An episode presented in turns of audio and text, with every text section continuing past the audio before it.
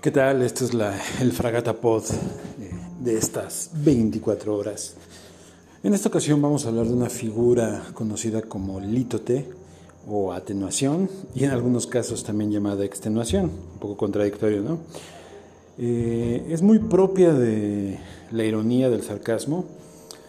Por ejemplo, cuando vemos a una persona atractiva y decimos no está nada mal, pues en realidad lo que queremos decir es está muy bien eh, o a veces cuando decimos, por ejemplo, está muy barato, para indicar que en realidad está muy caro. Bueno, tengo aquí un poema de Francisco de Quevedo que creo que puede funcionar. Eh, es un poema curioso que le hace a una dama visca y hermosa. Dice algo así, si a una parte miraran solamente vuestros ojos, ¿cuál parte no abrazaran?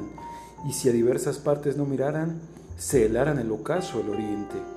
El mirar sambo y zurdo es delincuente, vuestras luces izquierdas lo declaran, pues con mira engañosa nos disparan fascinorosa luz dulce y ardiente. Lo que no miran ven, y son despojos suyos cuantos los ven, y su conquista da al alma tantos premios como enojos. ¿Qué ley pues mover pudo al mal jurista a que siendo monarcas los dos ojos los llamase viscondes de la vista? Es, un poema humorístico porque finalmente pues está jugando con esta eh, condición de, ser visco, pero no deja de ser también un halago, a él realmente le fascinaba esto.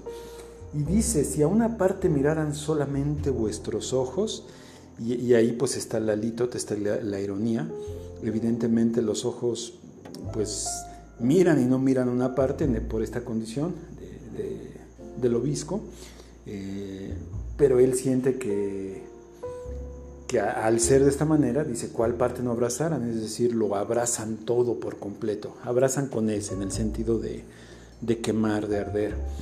Si a una parte miraran solamente vuestros ojos, eh, los tropos o figuras retóricas son muy importantes para lograr eh, una buena creación literaria, un lenguaje literario.